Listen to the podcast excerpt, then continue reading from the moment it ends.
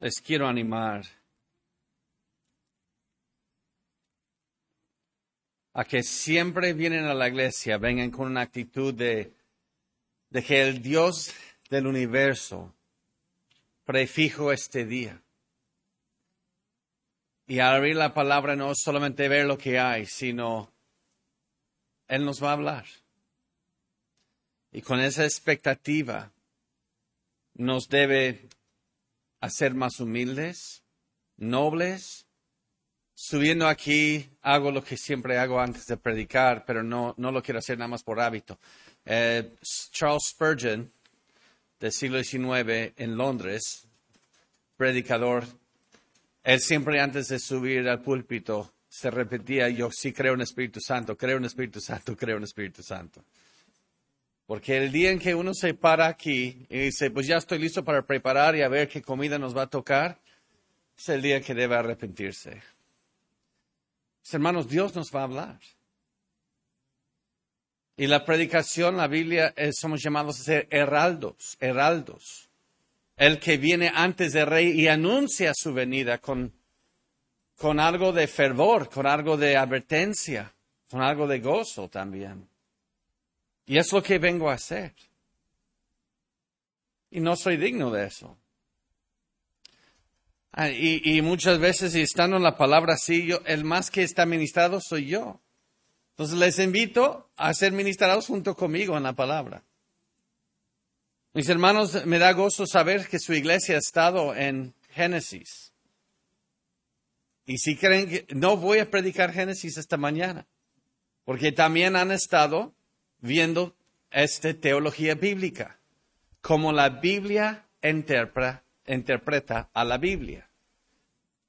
Y vamos a ver algunos temas que salen del Génesis en otros libros. Y luego, si Dios permite tiempo, quiero hacer un resumen de Génesis a la luz de lo que vamos a ver ahora. ¿Pueden ir conmigo al, Salmo 8? En, nuestros días, hoy que van a votar, el, es muy difícil para un cristiano. ¿Debo ser completamente pasivo? ¿O debo buscar esperanza en un nuevo gobernador? ¿Debo ser antigobierno? ¿Pro-gobierno?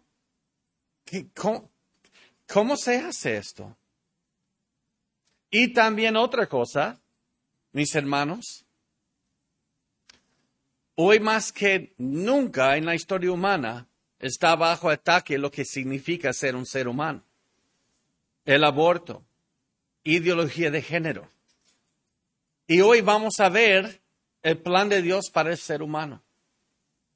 Y en el Salmo 8, voy a leer primero el Salmo 8 y luego les quiero hacer eh, de manera expositiva una predica sobre Salmo 8 y luego vamos, hay una parte del Salmo 8 que Dios deja sin responder y nos deja en misterio. Y va a esperar 900 años para revelar lo que quiso decir en, el Salmo 8. Y Hebreos 2, versículos 5 al 10, la Biblia, en Hebreos 2, Dios va a interpretar la Biblia en el Salmo 8 y nos va a revelar cuál es el misterio del Salmo 8. Así que voy a leer Versículo 1. Oh Jehová, Señor nuestro, cuán glorioso es tu nombre en toda la tierra. Has puesto tu gloria sobre los cielos, de la boca de los niños, de los que maman, fundaste la fortaleza. A causa de tus enemigos, para hacer callar el enemigo al vengativo. Cuando veo tus cielos, obra de tus dedos, la luna y las estrellas que tú formaste, digo, ¿qué es el hombre para que tengas de él memoria y el Hijo del Hombre para que lo visites. Le has hecho poco menor que los ángeles y lo coronaste de gloria y de honra. Le hiciste señorear sobre las obras de tus manos. Todo lo pusiste debajo de sus pies, ovejas y bueyes y todo ello, y asimismo las bestias del campo, las aves de los cielos y los peces del mar. Ahora están viendo por qué esto tiene que ver con Génesis todo cuanto pasa por los senderos del mar. Oh Jehová, Señor nuestro, cuán grande es tu nombre en toda la tierra. Amén.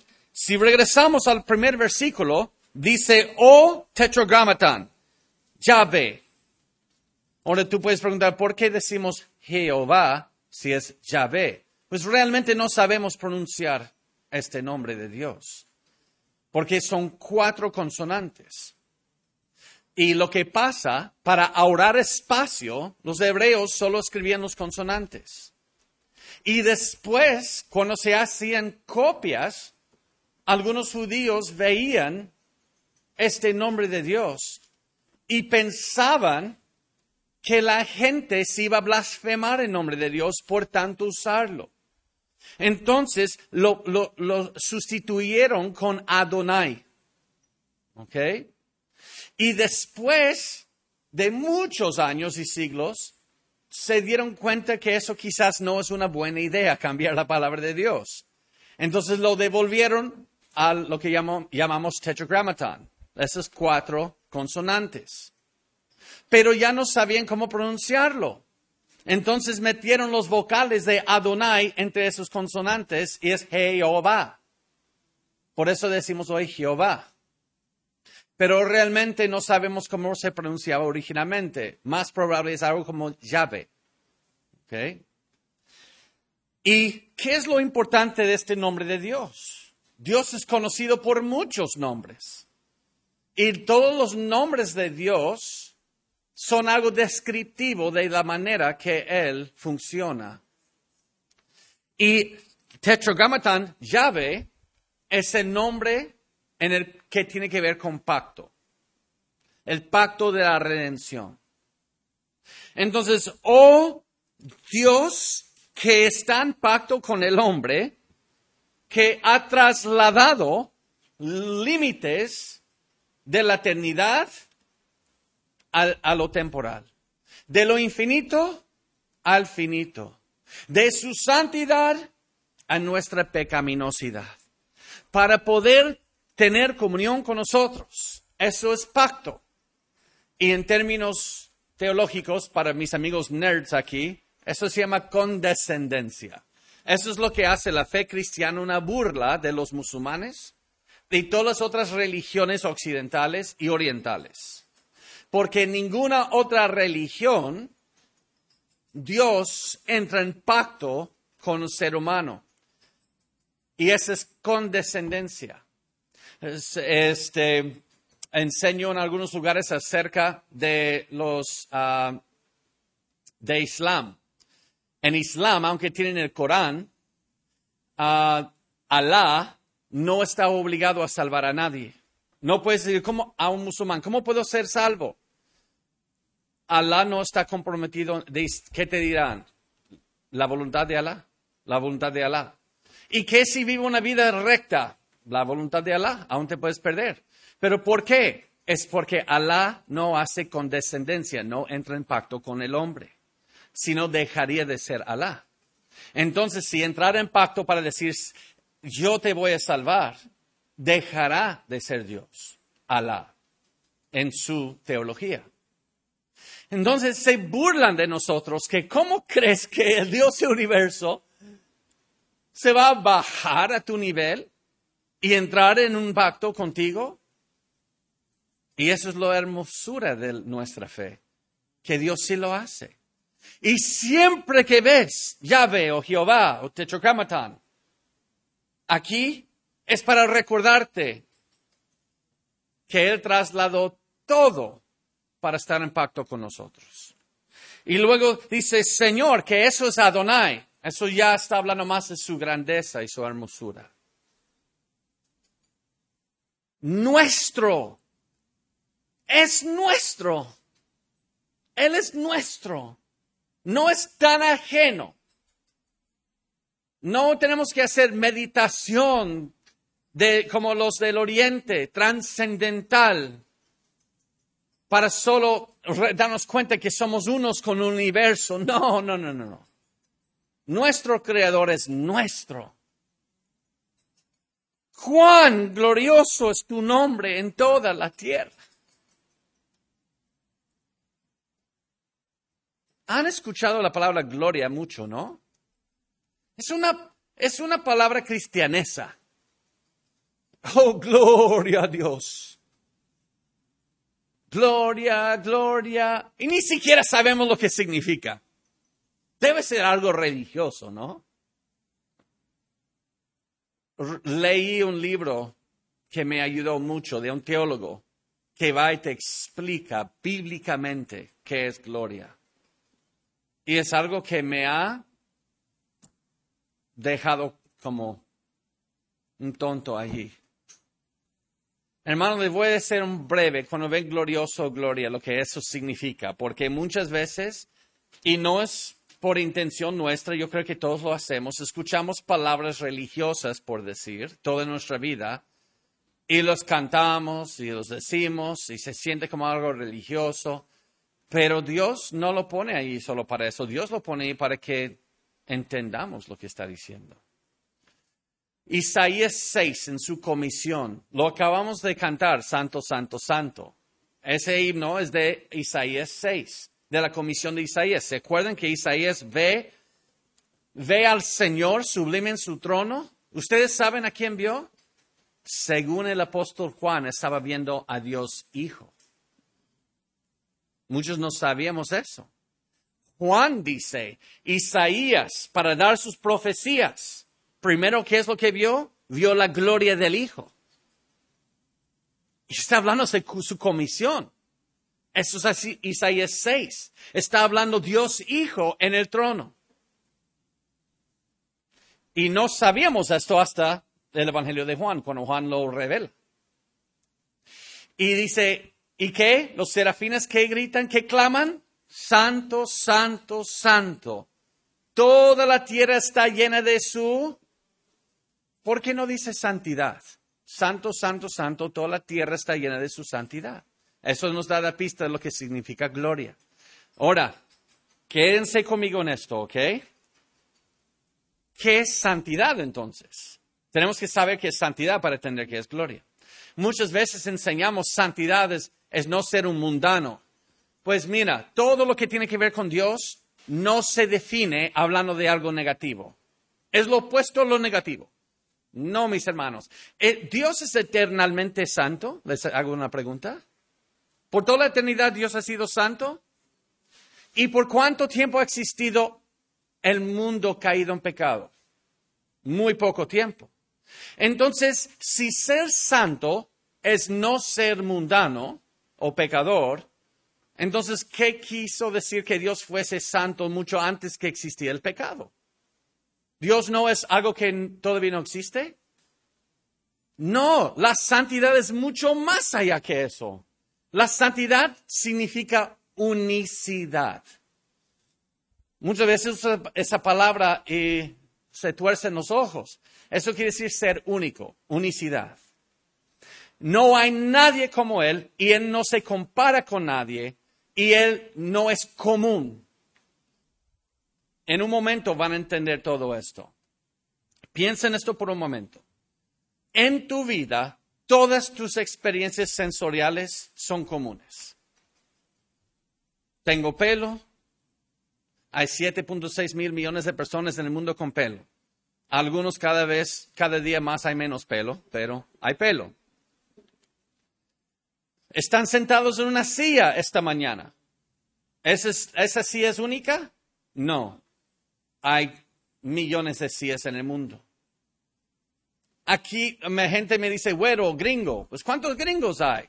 Más de 200 millones. Ustedes son la mayoría mexicanos. ¿Cuántos mexicanos hay? Millones. No hay nada en la experiencia sensorial en, en la vida humana que no se puede comparar con otro. Yo sé que cuando estás enamorado dices, tú eres única, pero realmente no es. Siempre en lo que has experimentado en esta vida hay mínimo otro más. Entonces nosotros nunca hemos experimentado la unicidad en nuestras vidas. Entonces, cuando la unicidad de Dios, que Él es único, porque ¿con qué vas a comparar a Dios? Ustedes saben, cuando la gente dice define a Dios, siempre les digo, mejor defino que es un palo que solamente tiene un extremo. Porque lo infinito no puede ser definido. Solo por definición puedes definir lo que es finito, definir. Y al definir algo, lo comparas con otra cosa. Entonces, todo lo que es algo que nunca hemos experimentado es, es la verdadera unicidad, apartado de todo. Cuando se hace manifiesto en la creación, se llama gloria. Santo, santo, santo, toda la tierra está llena de tu gloria. Se llena la tierra de la unicidad de Dios. Y es por eso a veces estás cantando algo y hasta te llega a lo más profundo el contenido. Y está, cuando contemplas a Cristo en tu palabra, estás experimentando algo que es humanamente imposible si Dios no lo hace. Volvamos a texto. Porque, perdón. Oh Jehová, que traslada todo para estar en pacto con los seres humanos. Adonai nuestro. Cuán glorioso es tu nombre en toda la tierra. Ahora vayamos al último versículo. Oh Jehová, Señor nuestro, cuán grande es tu nombre en toda la tierra.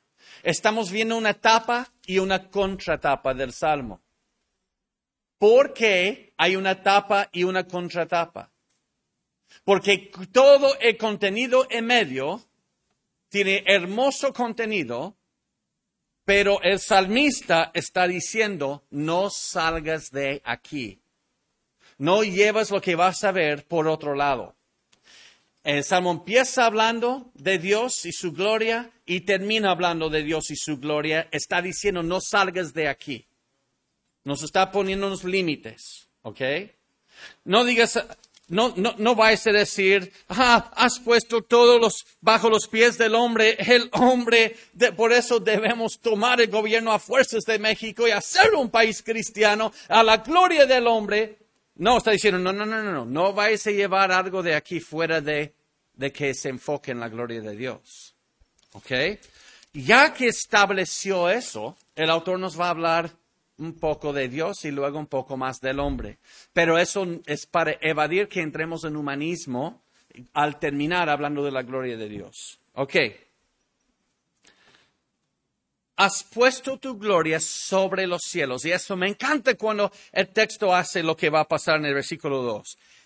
Al final del versículo 1 habla de la grandeza, de la gloria de Dios por encima de los cielos. Y ahora, para hacer ese punto entendido a nosotros, entendible, va a ser un contraste enorme de la boca de niños y los que maman, los niños recién nacidos que todavía comen de pecho.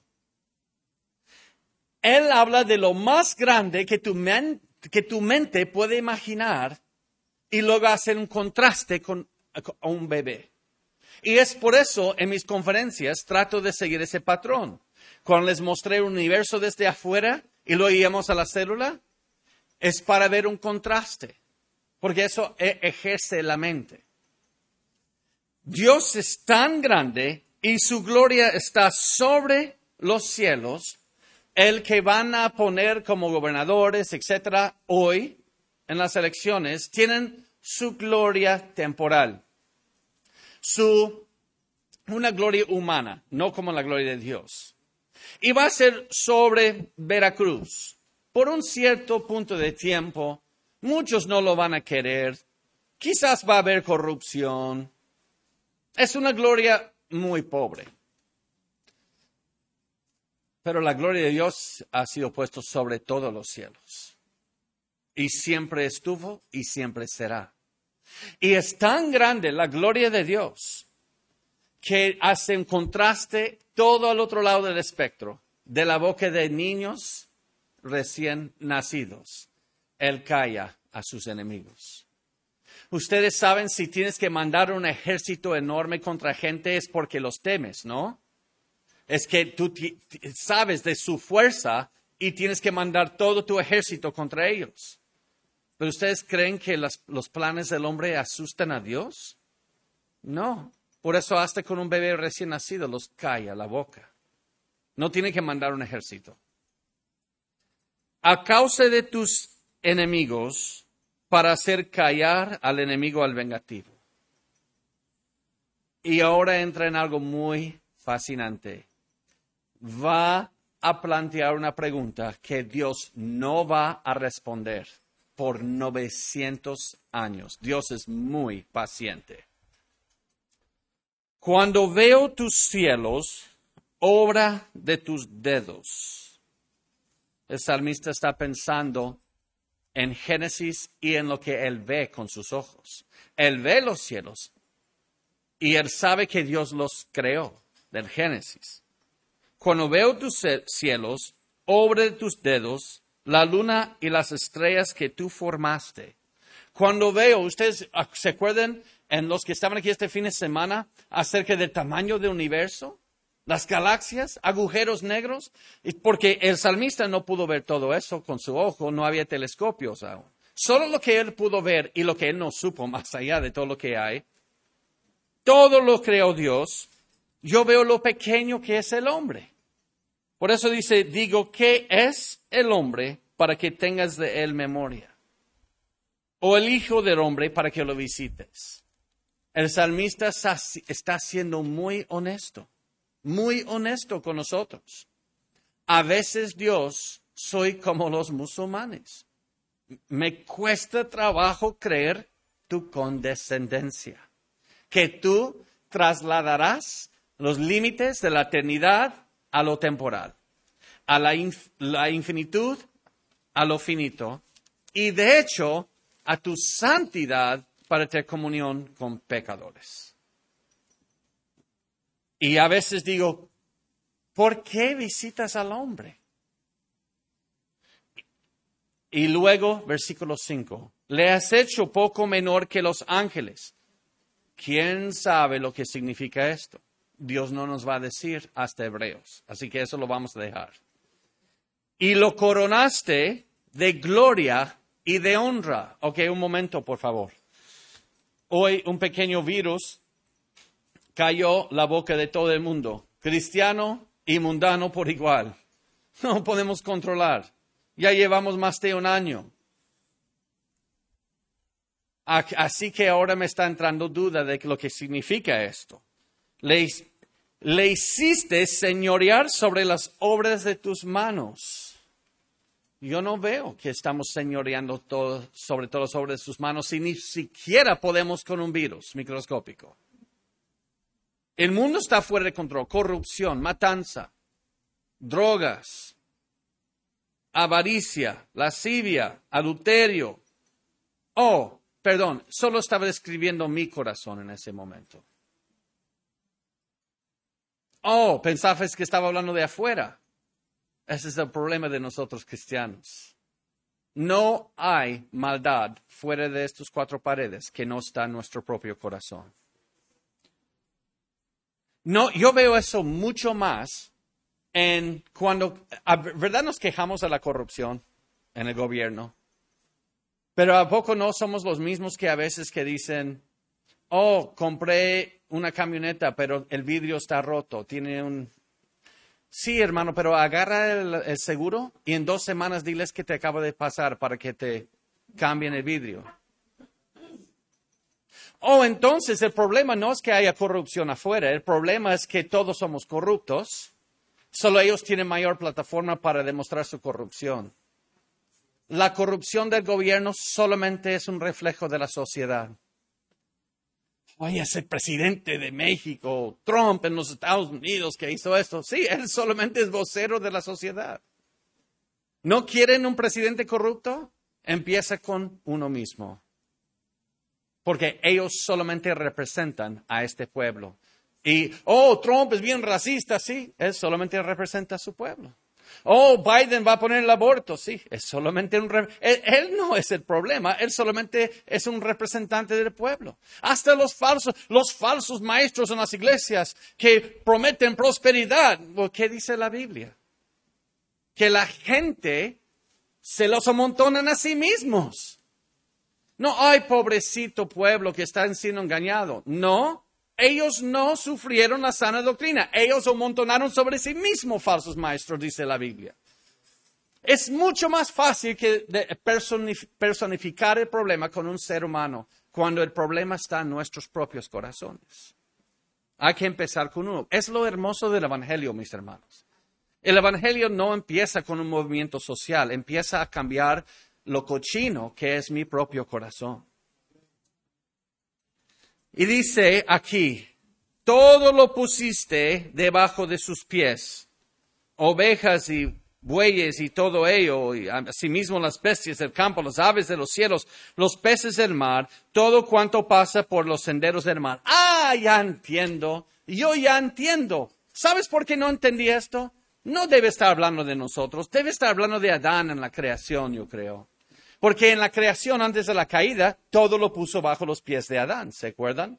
Y muchos llegan a esa conclusión. Sin embargo, no está hablando de Adán antes de la caída. ¿O cómo lo sabes, Joe? Porque volvamos al versículo 4. Digo, ¿qué es el hombre? Esa palabra para hombre en hebreo no es Adán, es Enosh. Y en todos los usos de Enosh en el Antiguo Testamento, habla del hombre mortal y corrupto. Así que no está hablando de Adán antes de la caída. Y si aún no lo crees, dice, o el hijo del hombre. Adán no fue hijo de hombre. Adán, según Lucas 3, en la genealogía de Jesús, es hijo de Dios. No confundan ese término. No está diciendo que es hijo de Dios como Jesús es hijo de Dios. No, solamente quiere decir que Dios lo creó directamente a él. Adán fue creado con una relación de padre e hijo. Esa relación se quebrantó en la caída y ahora en Cristo somos adoptados hijos de Dios. Pero no está hablando de Adán antes de la caída aquí. Entonces nos quedamos con la duda, Dios, ¿de qué estás hablando? Yo veo corrupción, todo lo que mencioné en mi propio corazón, y lo estoy viendo expresarse en todo el mundo, todo está fuera de control. Ahora nos están obligando a enseñar a los niños que no son niños, de las niñas que no son niñas, nos están obligando el gobierno a enseñar eso en los colegios, nos estamos perdiendo la cabeza, el mundo está yendo al hoyo, y tú dices que pusiste todo bajo nuestros pies, y luego dime Dios, ¿qué quieres decir con eso? Y el versículo 9 dice, esa es tu respuesta. Oh Jehová, Señor nuestro, cuán grande es tu nombre en toda la tierra. En otras palabras, Dios te va a dejar esperando una respuesta unos 900 años. Mis hermanos, ¿cuántas veces Dios nos dice algo? No entendemos el por qué. ¿Por qué esperas para entenderlo en tu mente finito para obedecer y glorificar a Dios? Dios no pide que entiendas, Él pide que confíes en Él. ¿Por qué falleció fulano? ¿Por qué el pastor? ¿Por qué el diácono? ¿Por qué mi mamá? ¿Por qué mi vecino? Dios no te, Dios no necesita que tú le des consejo. Él va a hacer lo que quiere, confía en Él. Entonces, la paciencia de Dios y luego en Hebreos capítulo 2, versículo 5, la hora de Dios llega para decirnos qué pasa en el Salmo 8.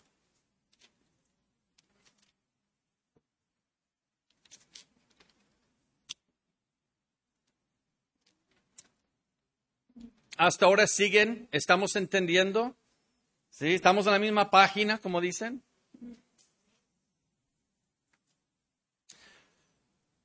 Voy a leer versículos 5 a 10 y luego ya voy a exponer este texto.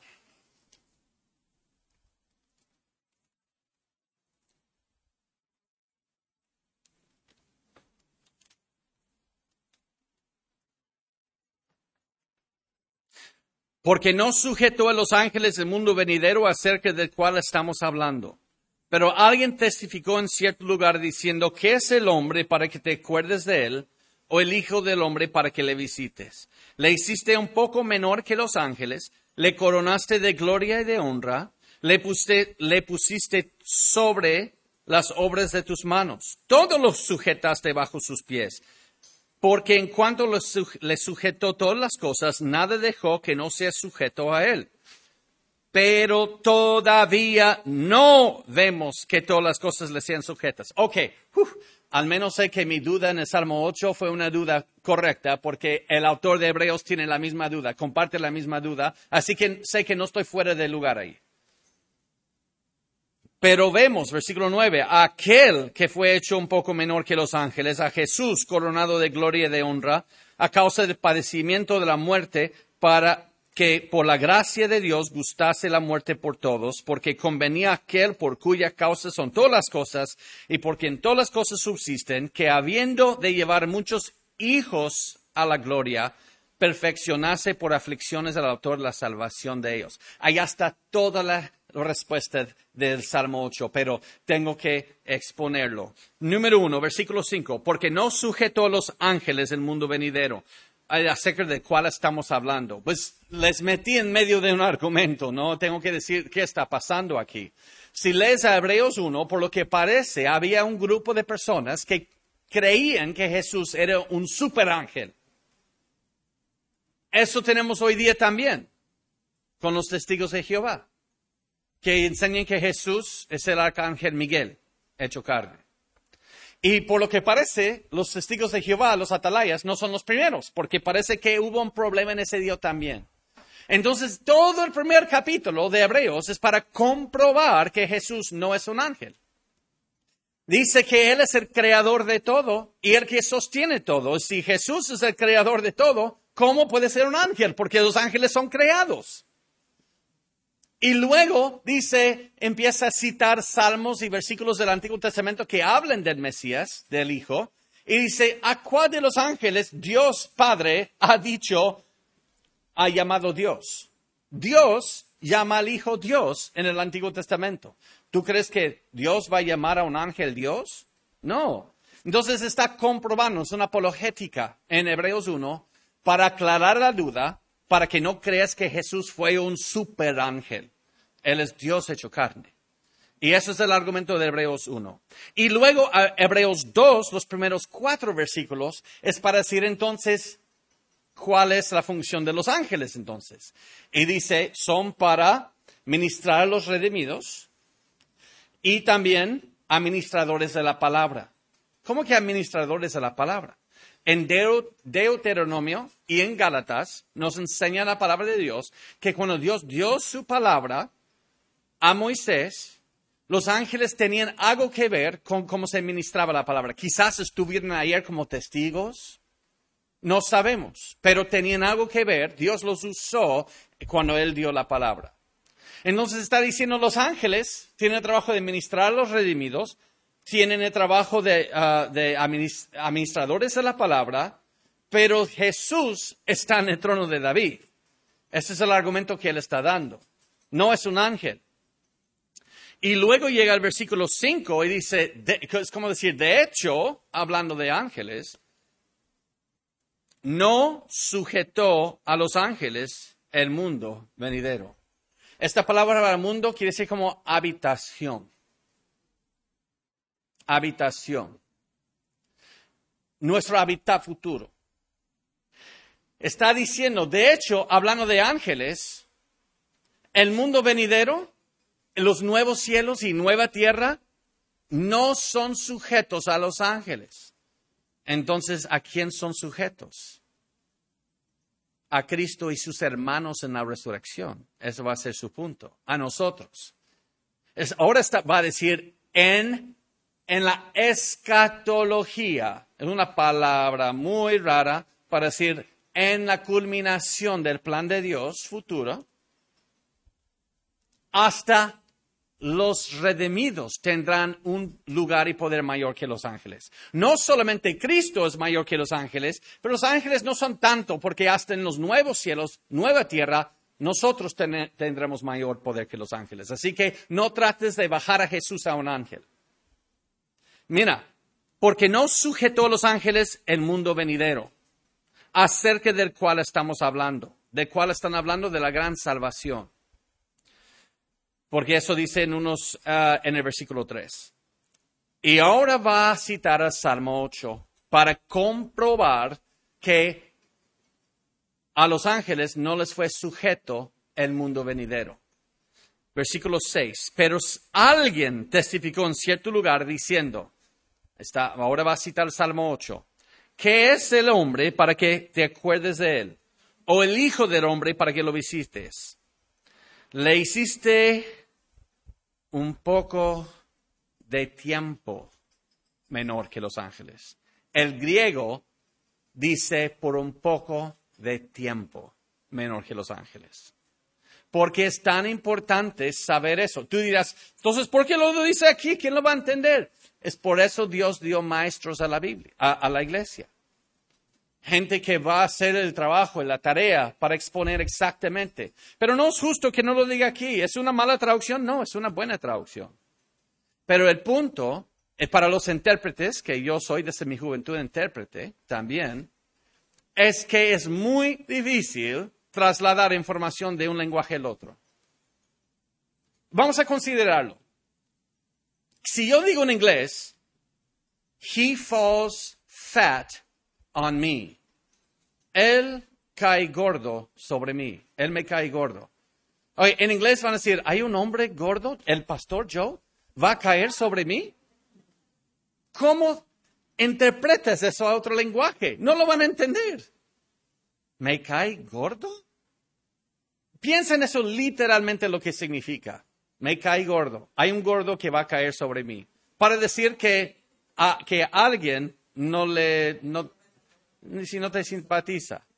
Entonces, para hacer una interpretación, tienes que tener maestros que entienden ambas culturas también. Y es por eso que el Espíritu Santo dio a la iglesia maestros.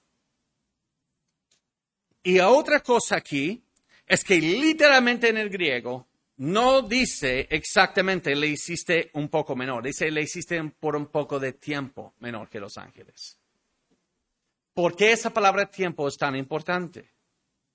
Porque si volvamos al versículo 5, está hablando de tiempo.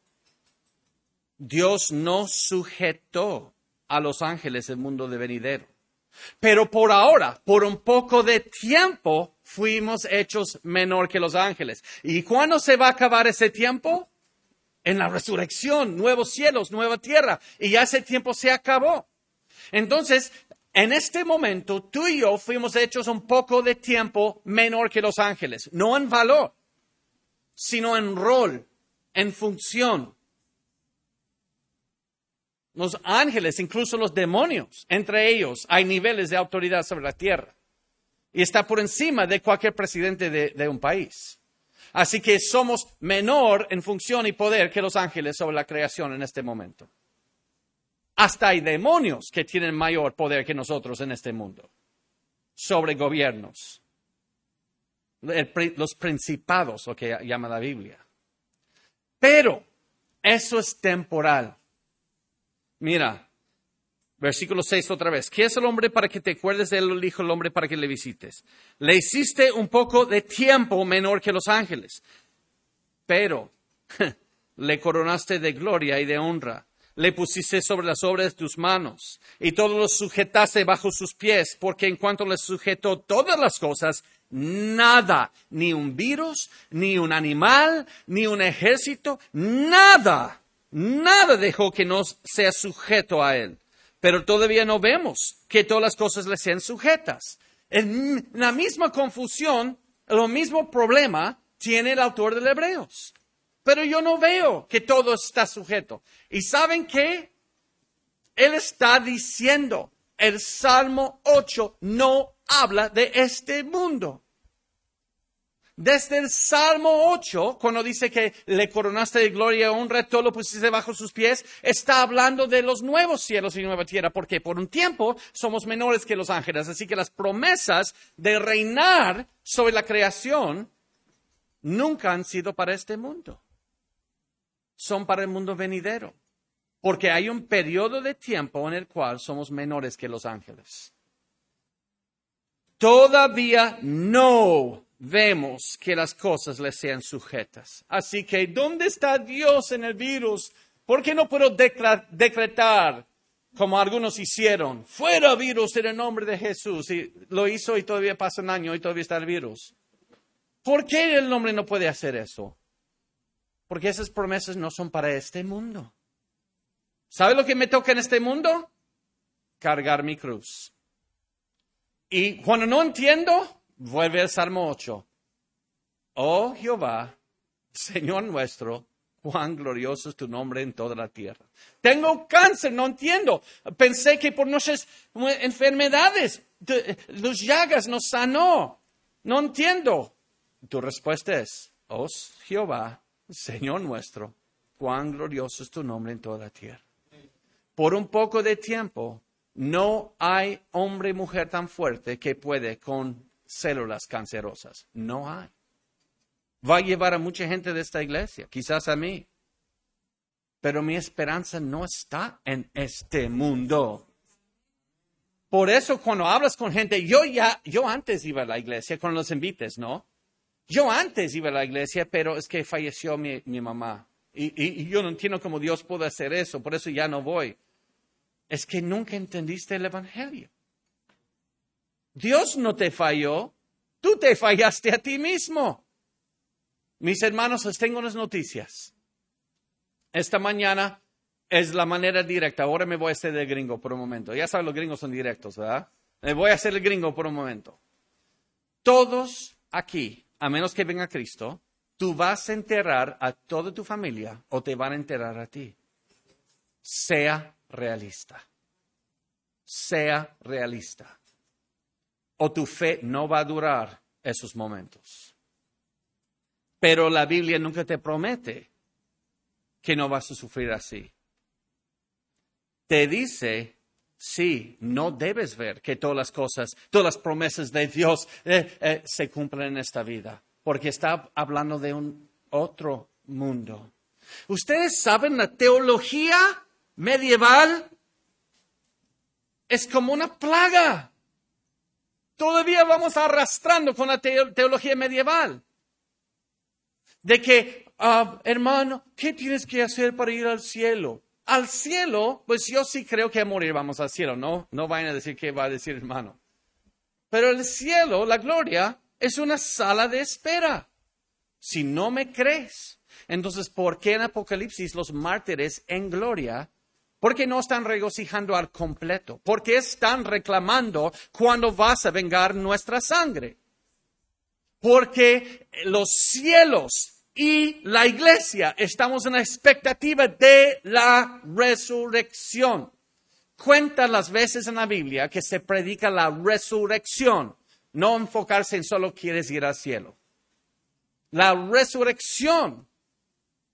El solo hablar de ir al cielo es gnosticismo, que solo quiero estar en espíritu para siempre. No, el Evangelio es porque de tal manera amó Dios al cosmos, es la palabra que dice, a toda la creación. Y también Romanos 8, 20 al 22, toda la creación, hasta las galaxias, gime con dolores de parto, esperando que se revelen los hijos de Dios, la resurrección. Dios va a restaurar la creación, no solamente su iglesia. Entonces mi esperanza es no estar en espíritu con Dios para siempre. No. Mi esperanza es la resurrección. Gracias a Dios, estar ausente del cuerpo es estar presente con el Señor. Amén y amén. Pero hasta los que están en el cielo en este momento, tus familiares creyentes que están con Cristo, todavía están así esperando el día de la resurrección. Porque la muerte es la violenta separación del cuerpo y el espíritu que nunca fue parte del diseño original. Y si nuestra esperanza no está allí, nunca vamos a entender estas palabras. Mira, versículo 9.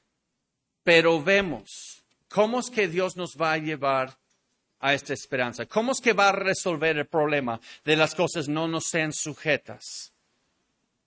Con el versículo 9. Pero vemos a aquel que fue hecho, y también dicen en griego, por un poco de tiempo, menor que los ángeles. ¿Cuál fue ese poco de tiempo? Alrededor de 33 años. a Jesús. Se hizo hombre. El rey de reyes tomó el rol de un ser humano que tiene un rol menor que los mismos ángeles. ¿Por qué haría algo semejante? ¿Cómo puedes tener el eterno, glorioso Rey de Reyes y luego sujetarte por debajo de los ángeles? Y mira, por eso no entendemos la tentación de Jesús. ¿Se acuerdan cuando Satanás lo quiere tentar? ¿Y qué le ofrece Satanás? Todos los reinos de este mundo, porque Satanás sabe que él ha tomado un rol menor que los ángeles por un poco de tiempo y él va a ganar su posición de rey sobre nuevos cielos, nueva tierra, por padecimiento y, crucifixión. Y Satanás le está diciendo, no tienes que hacer eso. Ay, Dios Padre, que te, te va a hacer eso en la cruz. Mira, ¿cómo ves? Yo sé que ahora eres un poco menor que los ángeles en poder. Tú te sujetaste a eso. Yo te ofrezco todos los reinos de este mundo ahora. Y yo no te voy a pedir que subes una cruz, solo adorarme. Y con eso, olvídate de la cruz. Olvídate de la maldición que te va a tocar. ¿O cómo me atrevo a decir maldición? Gálatas 3 lo dice. Jesús fue hecho una maldición en la cruz. Y Satanás, yo no te voy a poner bajo maldición. Yo no te pido que subas a una cruz. Yo te entrego este mundo. Que el Salmo 8 se cumpla ahora en ti y no te voy a pedir ninguna gota de sangre para eso.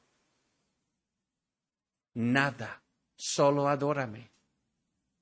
Ahora entienden mejor lo que está haciendo Satanás en la tentación. Y Jesús lo rechaza, gracias a Dios.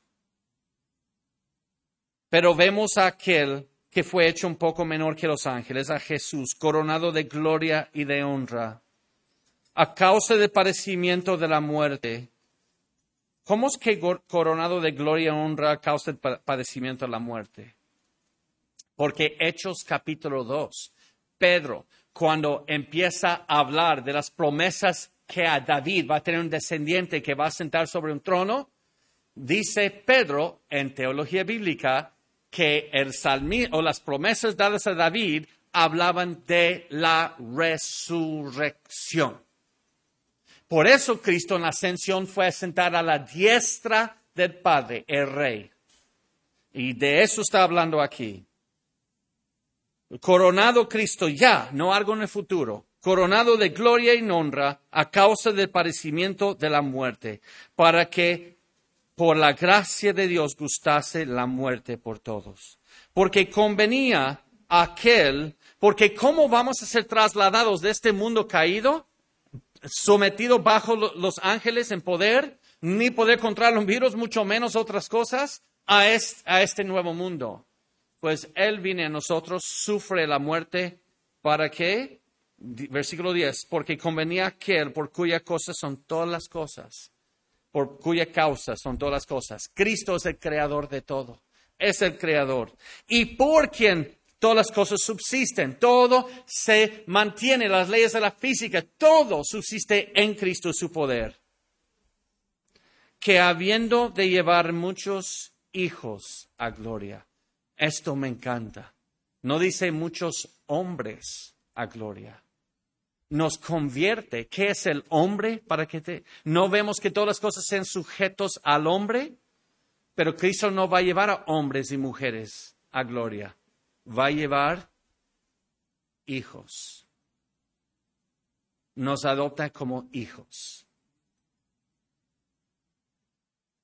Habiendo de llevar muchos hijos a la gloria, perfeccionarse por aflicciones al autor de la salvación de ellos.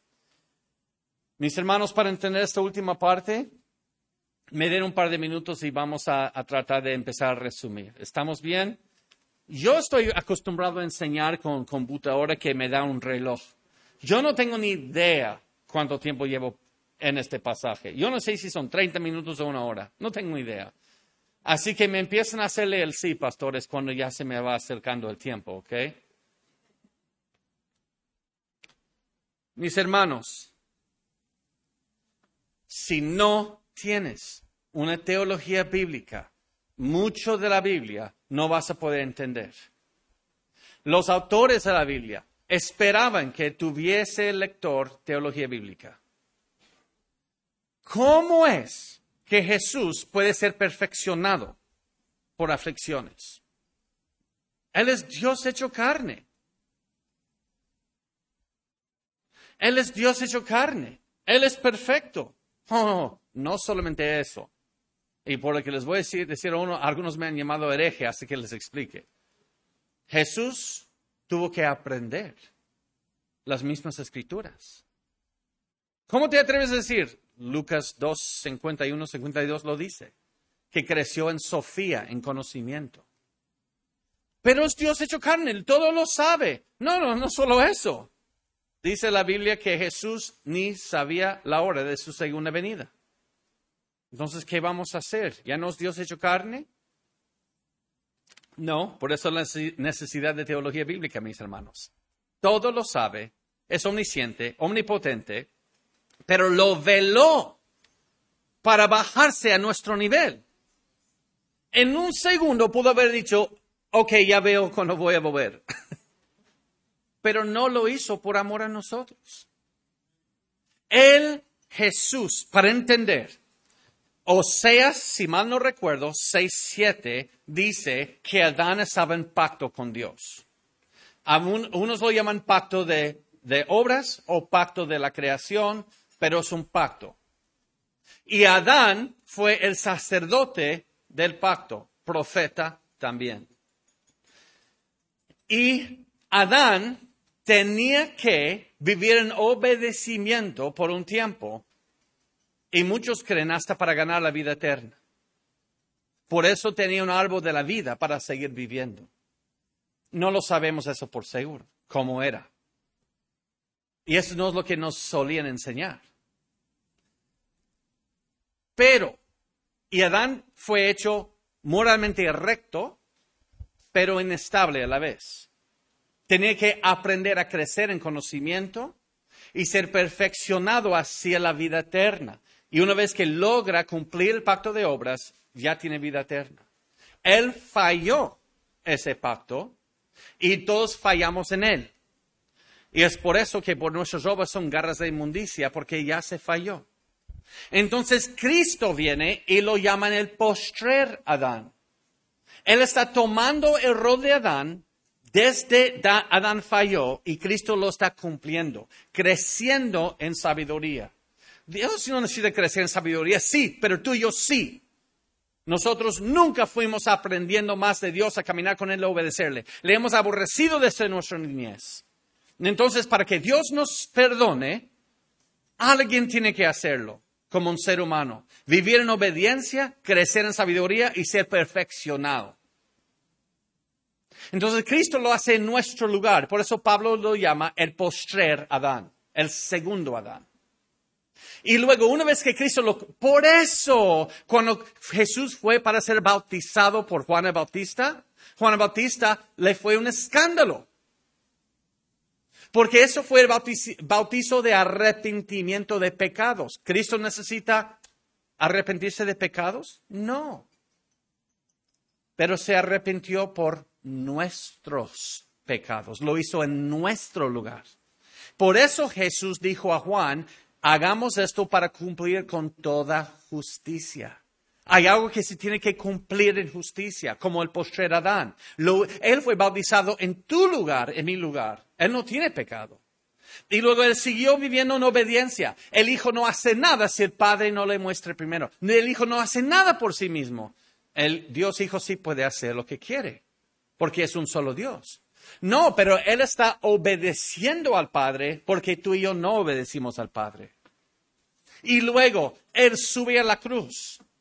Eso se llama la obediencia activa de Cristo. Y luego entra en obediencia pasiva cuando sube a la cruz y Él recibe el castigo de romper el pacto de las obras. Pero Él no rompió el pacto de las obras, pero tú y yo sí, lo hizo en nuestro lugar. ¿Por qué lo hizo? para dar a nosotros su justicia como postrer Adán por la fe. Y Él no nos invita a un pacto de obras. Por eso cuando la gente enseña que eres salvo por obras, no, Cristo ya cumplió las obras en mi lugar. Él cumplió con la ley. Él nos invita al pacto de la gracia, de la gracia, que Él lo cumplió en mi lugar. Cuando yo estoy frente al Padre, lo único que podré decir es la justicia de Cristo, mi esperanza. Oh, no, yo viajé y prediqué tu palabra en lugares... No, nada de eso. Yo fui a la iglesia toda mi vida, yo fui diácono. Nada.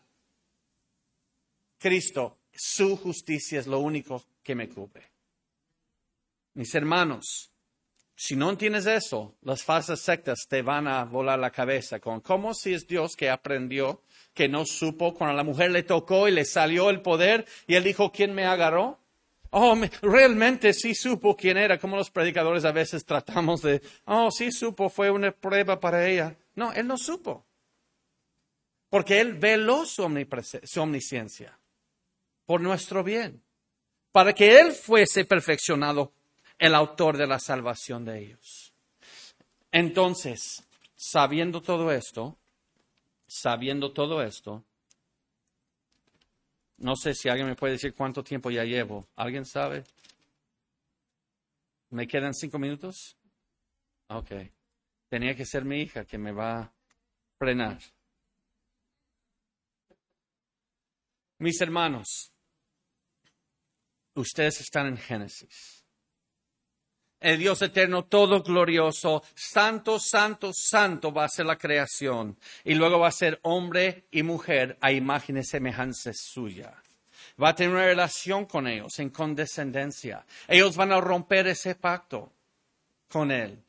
Y luego Dios promete en Génesis 3:15, el protoevangelium, que una simiente, un descendiente de la mujer va a aplastar la cabeza de Satanás. Satanás trató de usar a los imago Dei, los hechos de imagen de Dios, para quitar la gloria de Dios. Y Dios va a usar un imago Dei, un ser humano, para aplastar la cabeza de Satanás. Satanás quiso deshacer el orden, porque era que el varón iba a ser el que guarde y protege la creación. Luego le hace la mujer, que es ayuda idónea, ayuda idónea. Ayuda es la palabra más usada en el Antiguo Testamento. Cuando más se usa, habla de Dios. Así que mi hermana, ser llamado ayuda no, no quiere decir que eres una esclava servienta. Ayuda mayormente se usa en el Antiguo Testamento para hablar de Dios como nuestro ayudador. Entonces, el hecho que Dios nos ayuda quiere decir que Dios es un esclavo sirviente mío? No. Pero ayuda y luego dice idónea, eso quiere decir opuesta, que tiene funciones distintas, eso se llama complementarianismo. Y luego el hombre y la mujer iban a mandar la creación. Entonces, ¿qué hizo Satanás? Usó la creación, una serpiente, para engañar a la mujer y que el hombre pecara. Fue a la dirección opuesta para deshacer el orden de Dios en la creación. Y Dios dice, esta mujer a quien querías usar y el hombre que quieres usar para robarme la gloria va a tener un descendiente que te va a aplastar la cabeza. Está hablando de Cristo Jesús. Y luego ese linaje va de Adán y Eva a través de Set. Génesis 5 tienes la genealogía. ¿Cómo voy a predicar la genealogía? Porque en todos los linajes que salen de ahí hay una línea que va en camino hacia Cristo. Linaje, luego en Génesis 11, el linaje, la genealogía sigue. Llega hasta quién? Hasta Abraham, un hijo de Eva en ese linaje por Set que va en camino a la persona que va a aplastar la cabeza de Satanás. Y luego tienes, el, eh, tienes todo, todo lo que hay con los patriarcas, y luego Abraham, Isaac, Jacob, José, luego tienes a José, él, sus hermanos malvados en Génesis 37 lo echan en un pozo y luego lo venden en esclavitud. Y luego Génesis 38, su hermano malvado de, de José, que se llama Judá tiene un encuentro raro con su nuera y dices, ¿cómo puede esto estar en la Biblia? Porque su nuera se hace pasar por prostituta, tiene relaciones, se queda embarazada con gemelos, uno se llama Fares. Ok, gracias Dios por Génesis 38, ¿qué voy a hacer con eso? La predica hoy, hermano, se llama Aguas con la nuera. A mí, ¿qué vas a hacer con eso? es porque te está apuntando a algo más allá que el moralismo que estamos predicando, a veces como bobos, por tantos años. Ellos no son ejemplos de la vida cristiana, es gente pecador como tú y yo. Porque luego José está en la cárcel y luego su amigo, el copero, se acuerda después de dejarlo dos años ahí, ah, se acuerda, oh, sí tengo un amigo que puede interpretar tus sueños. José, a través del poder de Dios, interpreta los sueños del faraón, que va a haber siete años de abundancia y luego siete años de hambruna. Hey, faraón, tengo una idea porque no acumulamos muchas cosas, así que en los siete años de hambre podemos hasta vender a otras personas y se eh, aumenta el reino de los egipcios. Y faraón, wow, este bien pensador. Ah, te voy a sacar la cárcel, te voy a ser el número dos bajo mí, sobre todo Egipto. Y muchos decimos, amén, y eso es para un meme en Facebook. Cuando Dios quiere verte en un palacio, aleluya, nadie podrá mantenerte en un pozo. No, no se trata de eso porque luego Dios levanta a Moisés desde un palacio y lo envía al desierto. Porque no pones el meme, cuando Dios quiere verte morir en el desierto, aleluya, nadie te va a detener en ese palacio. Porque nadie pone eso. Porque mira, no se trataba de José. Termina con la muerte más o menos de José en Génesis 50. No se trata de eso. Se trata del linaje que va hacia Cristo. Porque ese niño ilegítimo, Fares, de los gemelos, iba a pasar por siete años de hambre y quizás morir de hambre. Y Dios quiso proteger su vida del niño ilegítimo. ¿Sabes por qué? Fares es el tatara, tatarabuelo de Jesús. Y Dios va a proteger ese linaje para que nazca la simiente de la mujer. Mis hermanos, todo apunta a Cristo la gloria de Cristo. ¿Y por qué apunta Cristo allí? Para su gloria y contemplar su gloria y también para que se perfeccionase como postrera Adán en llevar muchos hijos a gloria. Toda la Biblia es escatología. Toda la Biblia es escatología apuntando a los nuevos cielos, nueva tierra para la gloria de Dios en Cristo. Entonces la pregunta es, es para ti este fin de semana, es para ti ahorita. Spurgeon el pastor Spurgeon creció en la iglesia. Toda su juventud en la casa de un pariente leyendo Los Puritanos, una colección. Él se hacía el predicador. Y a los 15 años iba en camino a la iglesia, pero no pudo llegar por una tormenta de, de nieve. Y encontraron una pequeña iglesia metodista en Inglaterra pequeña, como quizás 15 personas. Y no pudo llegar el pastor a la iglesia por la nieve. Entonces un hombre que trabaja haciendo y arreglando zapatos sube y sin preparación, sin saber qué hacer, no sabía que el futuro príncipe de los predicadores del mundo estaba allí. Y empieza a predicar de un versículo mira a Jesús. Mira a Jesús. Sin preparación, sin bonitas palabras, un léxico común, sin ir al colegio. Mira a Jesús. Y luego ese predicador con mucho temor miró a Spurgeon y dice, eres miserable. Estás miserable. Arrepiéntete y ve a Jesús. Y Spurgeon se derritió ese día. Conoció a Cristo, fue vuelto a nacer, corrió a su familia y les empezó a predicar. Y Dios como lo usó, el mundo estaba, los bautistas estaban negando la inherencia de la Biblia, un movimiento liberal y todo estaba yendo al fondo. Y Dios levanta a un hombre por escuchar a uno que ni tiene preparación decir, ve a Jesús. Y Dios usó a Spurgeon y hubo toda una reforma, un avivamiento hacia volver a la palabra de Dios, volver a Cristo en Inglaterra y hasta los Estados Unidos por la predicación continua de un solo hombre. Me pregunta aquí, ¿Quién va a traer reforma y avivamiento a Veracruz aquí? Que necesita escuchar de un pobre inculto en esta mañana decir, eres miserable.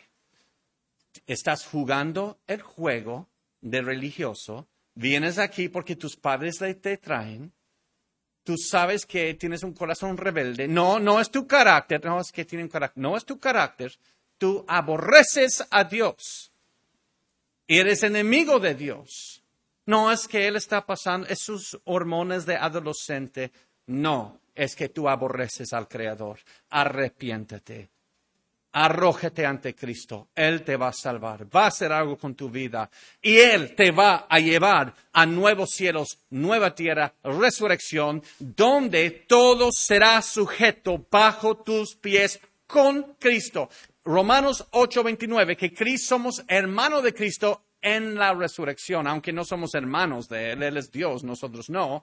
Pero en cuanto a rol, en cuanto a herencia de los nuevos cielos, nueva tierra, somos sus hermanos en la resurrección. Eso es lo que Él te ofrece. Y el mundo allá te ofrece absolutamente nada. Pasé más de la mitad de mi vida en el mundo, en mi juventud, hasta los 24 años. Todavía ni llego a hacer que eso sea la mitad de mi vida. Y les prometo algo, jóvenes. Ese mundo no tiene nada que ofrecerte. Absolutamente nada. Y el clasismo de nuestro país, México, te promete, si puedes llegar a media clase, y ya no sé de los peones, de los, de los campesinos, de los pueblerinos, si eso es lo que te va a dar la felicidad, que la gente vea, llega y vea tu casa y tu ropa y tus hijos tienen ropa de marca, esa es la felicidad. Miserables ricos de México no saben lo pobre que somos. Ve la gloria de Cristo.